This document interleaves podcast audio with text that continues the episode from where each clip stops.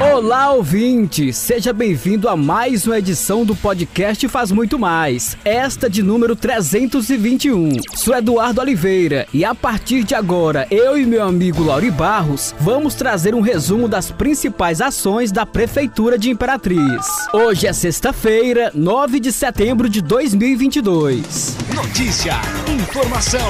E vamos começar falando sobre infraestrutura. A Prefeitura de Imperatriz, por meio da Sinfra, atua na pavimentação, recuperação e terraplenagem de vias urbanas em diversos bairros da cidade. Essa medida melhora o acesso aos principais corredores de trânsito de Imperatriz. O secretário de Infraestrutura, Fábio Hernandes, disse que máquinas foram deslocadas para a zona rural com o objetivo de intensificar a recuperação de pontos críticos de estradas vicinais. Ele ressaltou que a Sinfra executa a pavimentação de ruas no bairro Cinco Irmãos, Rua Espanha na Vila Redenção 1 e de ruas no Jardim Tropical. Fábio também anunciou a pavimentação na Rua Dom Pedro I, ligando a Rua Dom Pedro II no Bacuri. É importante ressaltar que a gestão do prefeito Assis Ramos também executa constantemente o serviço de drenagem profunda, visando reduzir os transtornos causados durante o período chuvoso. E olha, gente, a Prefeitura de Imperatriz, por meio da Secretaria de Planejamento, Fazenda e Gestão Orçamentária convida a população para participar das audiências públicas de apresentação da Lei Orçamentária Anual. O evento ocorre no dia 27 de setembro e as audiências são divididas pelas áreas da saúde, educação, assistência social, urbanismo e orçamento consolidado. Por meio das audiências sobre esses temas essenciais para a gestão municipal, há a possibilidade de o cidadão ficar cada vez mais consciente no que diz respeito ao orçamento público. Com o orçamento participativo, a população participa de forma direta para discutir e decidir sobre o orçamento público e as políticas públicas. Os munícipes podem enviar sugestões até o dia 15 de setembro por meio do site da Prefeitura. As audiências públicas iniciam às 9 horas no auditório da Secretaria de Educação.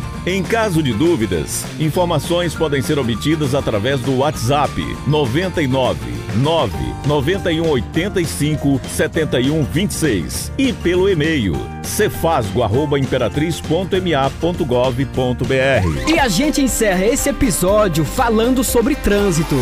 Diante da imprudência de motoristas de caminhões que andam sem lonas de proteção para transportar material de construção e areia, agentes da Cetran estiveram na Avenida Pedro Neiva de Santana em mais uma ação de fiscalização. Segundo o agente de trânsito Odislan Maciel, todas as orientações que já são de conhecimento dos proprietários que fazem esse tipo de transporte estão determinadas no Código de Trânsito Brasileiro. É importante lembrar que aqueles que desrespeitam a legislação de trânsito estão sujeitos à medida administrativa, com retenção do veículo para regularização e penalidade com aplicação de multa gravíssima no valor de R$ 293,47.